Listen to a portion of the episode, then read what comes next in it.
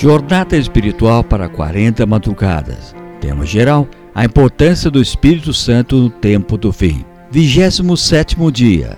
Tema do dia: o Espírito Santo e o terceiro mandamento.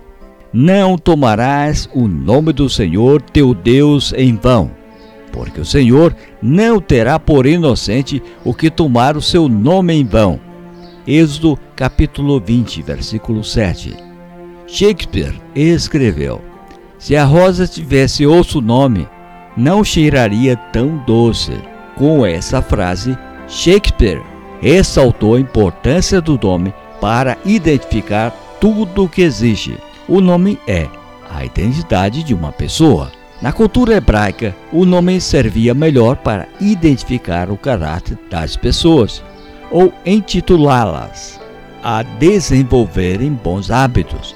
Os nomes expressavam desejos ou relatavam experiências. Vocês já perceberam que vários personagens da Bíblia tiveram seus nomes mudados de acordo com sua evolução espiritual? Exemplo: Abrão, pai exaltado, para Abraão, pai das ações. Sarai, princesa, para Sara, mãe de reis e príncipes. Jacó, esperto, para Israel, vencedor com Deus. Simão, aquele que ouve, para Pedro, forte como a rocha, etc. Às vezes, os nomes estavam ligados ao destino ou à missão das pessoas. Os chamados nomes proféticos. Exemplos: Isaac, motivo de alegria. Oséias, Salvador. João Batista, a voz da graça. Um destaque curioso em relação aos nomes é que, ao longo de toda a história, essa sempre foi uma responsabilidade dos pais. Nomear uma pessoa revela que quem nomeia tem autoridade sobre quem é nomeado. E foi por isso que Deus pediu que Adão desse nome para todos os animais. Gênesis capítulo 2, versículo 19 e 20.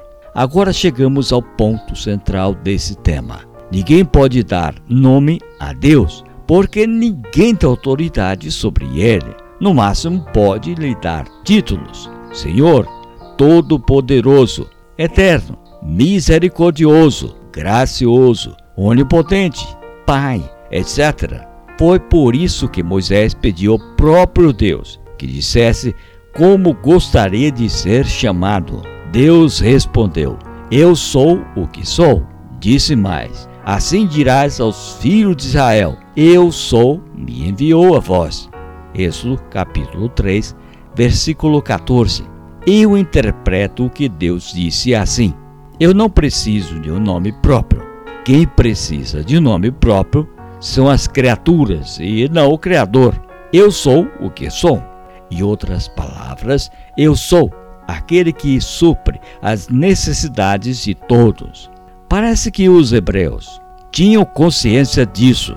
Em reverência ao nome de Deus, criaram um nome próprio, formado por quatro consoantes: Y, H, W, H, para impossibilitar que o nome de Deus fosse pronunciado. As quatro consoantes receberam o nome de tetragrama, o que o terceiro mandamento quer dizer.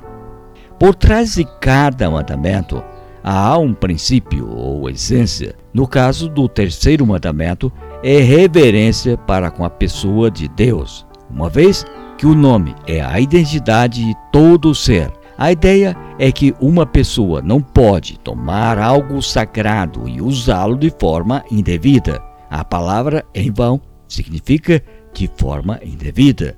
Usar os títulos atribuídos a Deus de forma indevida é um ato de irreverência. Em suma, esse mandamento quer dizer que usar o nome de Deus em piadas, contos, fábulas, juramentos, comparações, dramaturgias, promessas, comportamentos idólatras ou maldições é um ato de irreverência ao que é sagrado. Por medo de transgredir esse mandamento, os judeus nunca se referiu diretamente ao nome de Deus. Quando precisavam fazer uso de Deus, usavam palavras alternativas. Adonai, Senhor eterno. Adonai, igual a Senhor, eterno, Pai, magnânimo, etc. Outro aspecto curioso, os judeus só pronunciavam os títulos de Deus em contextos litúrgicos. É errado jurar em nome de Deus em casos sérios? Vou deixar Jesus responder essa pergunta. Também ouviste que foi dito aos antigos: Não jurarás falso, mas cumprirás rigorosamente para com o Senhor os teus juramentos. Eu, porém, vos digo: de modo algum jureis, nem pelo céu, por ser o trono de Deus, nem pela terra, por ser estrado aos seus pés, nem por Jerusalém, por ser cidade do grande rei, nem jures pela tua cabeça, porque não podes tornar um cabelo branco ou preto. Seja, porém, a tua palavra sim, sim, não, não. O que disso passar, vem do maligno. Mateus capítulo 5, versículo 33 a 37.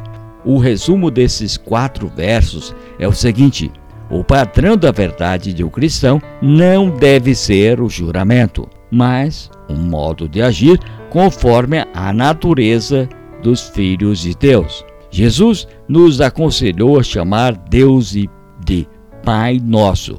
Mateus capítulo 6, versículo 9 ao 13.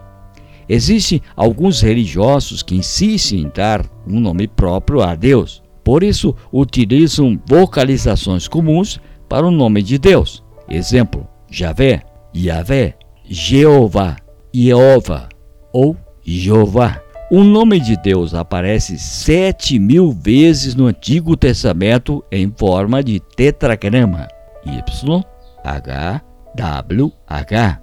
O terceiro mandamento, em forma negativa, diz simplesmente: não seja irreverente ao nome de Deus, porque Deus não deixará isso impune.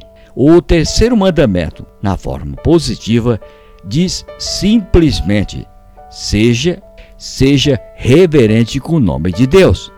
Pronuncie o seu nome apenas em atos litúrgicos, momento de adoração e atitudes de reverência. O respeito com o nome de Deus nos aproxima dele.